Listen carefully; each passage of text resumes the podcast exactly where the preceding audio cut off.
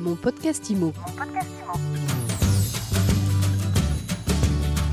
Merci d'écouter mon podcast IMO. Chaque jour, 7 jours sur 7, nous parlons d'immobilier et vous nous retrouvez sur toutes les plateformes de podcast. Nous retrouvons régulièrement Bruno Rouleau, le porte-parole du réseau de courtiers euh, Inenfi. Bonjour Bruno. Bonjour Fred. À chaque fois que nous sommes ensemble, je vous pose une question simple en apparence parce qu'en réalité, c'est pas toujours si évident d'y répondre de manière euh, simple pour le coup mais vous le faites brillamment à chaque fois en trois temps. Alors, votre défi aujourd'hui, Bruno, c'est de nous expliquer l'assurance emprunteur. Hein. On avait vu dans un précédent podcast que l'assurance emprunteur entrait dans le calcul du taux d'endettement.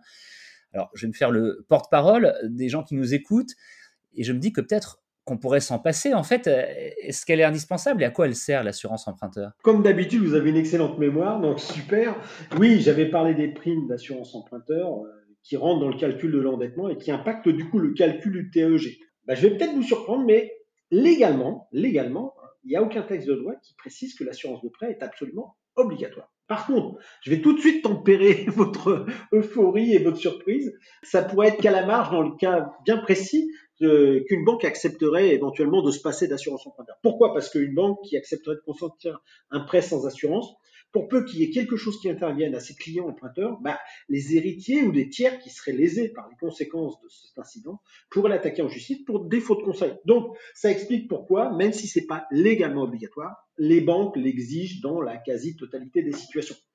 L'assurance emprunteur, elle est destinée à prendre la place de l'emprunteur assuré en cas d'une situation le privant de revenus du fait d'un événement. Euh, le plus dramatique, c'est effectivement le décès, mais dans un certain nombre d'autres cas, c'est une incapacité d'exercer son métier, donc d'avoir une baisse de revenus, ou, ou tout simplement un arrêt de travail qui est un petit peu plus long que prévu et qui l'empêche de travailler complètement, euh, notamment pour les personnes qui ont des parts variables.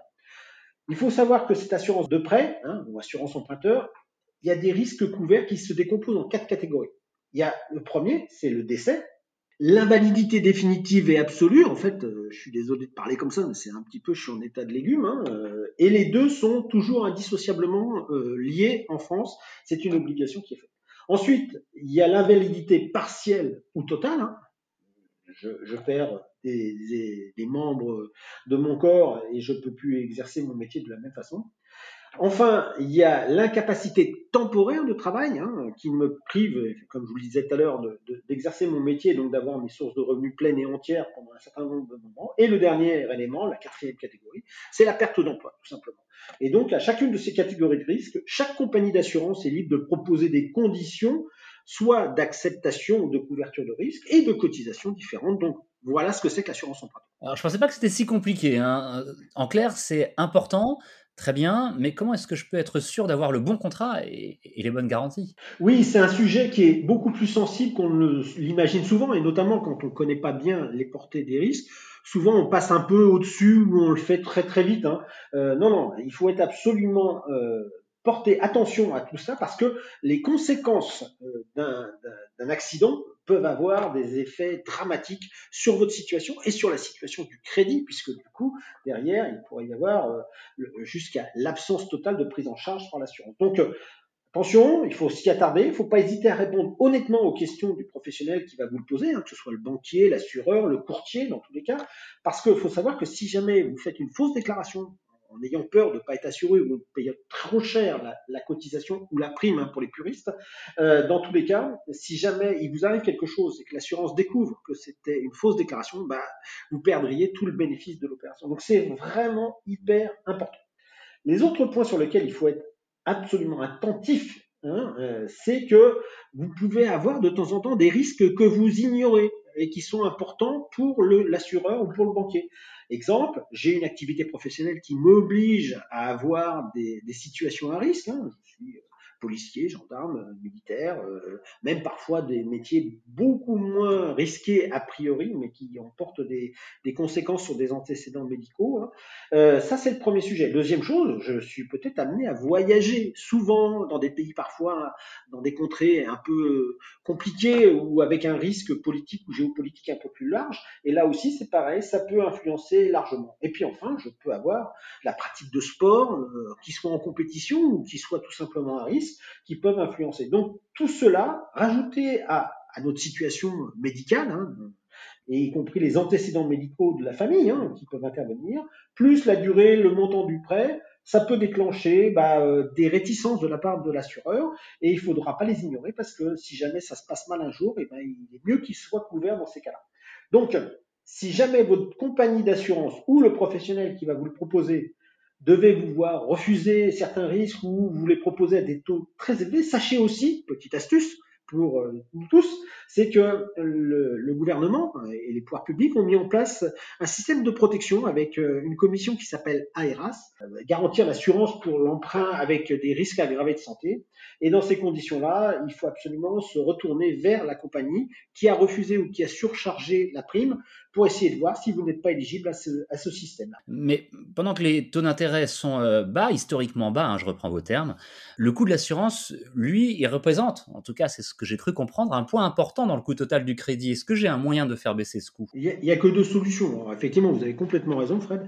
Euh, aujourd'hui, on a des taux très bas, donc proportionnellement, le coût de l'assurance, lui, il, prend plus de place euh, dans le coût total du crédit que les intérêts, parce qu'on a des taux d'intérêt qui sont historiquement bas. Donc, on n'a que deux solutions. Soit on diminue le niveau de garantie, parce que du coup, euh, la compagnie d'assurance va vous faire payer moins cher, parce qu'elle va moins garantir. À ce moment-là, euh, vous pouvez toujours faire jouer la concurrence uniquement sur le prix. Attention sur ce que je vous mettais en alerte tout à l'heure, à vouloir trop gagner, on peut prendre des risques exagérés et du coup, le conseil pourrait être effectivement euh, dévié et pour peu qu'il vous arrive un jour un malheur qui ne soit plus couvert, eh ben, vous pourriez vous en mordre les doigts ou laisser vos héritiers vous en mordre, sans mordre les doigts. D'autre part, il peut y avoir, et ça c'est le deuxième, la deuxième solution, la possibilité de renégocier ou de regarder si le contrat que vous avez souscrit à l'origine correspond toujours au risque que vous avez besoin de couvrir. J'ai changé de situation professionnelle. Avant j'étais commercial, je voyageais dans les pays euh, exotiques. Euh, aujourd'hui, bah, je suis revenu sédentaire sur la France. J'ai changé de job. Avant, je travaillais dans le bâtiment, j'avais des grosses charges à, payer, à porter. Aujourd'hui, euh, je suis adjoint au directeur commercial et je suis au bureau ou dans une voiture, et eh ben peut-être que mon risque n'est plus le même et il conviendrait de faire un retour sur et un balayage, un nouveau scan hein, sur ma situation et du coup peut-être en profiter pour pouvoir réduire le niveau de garantie ou ajuster les garanties d'ailleurs à ma nouvelle profession euh, parce que j'ai pris des, situations intéressantes, mais il pourrait y avoir des situations où au contraire ça s'aggrave un peu. Donc euh, la renégociation ou en tout cas la révision annuelle qui est permise par la loi est aussi une bonne solution pour pouvoir le faire baisser. Alors, petite question bonus, euh, Bruno Rouleau, ça marche aussi dans l'autre sens.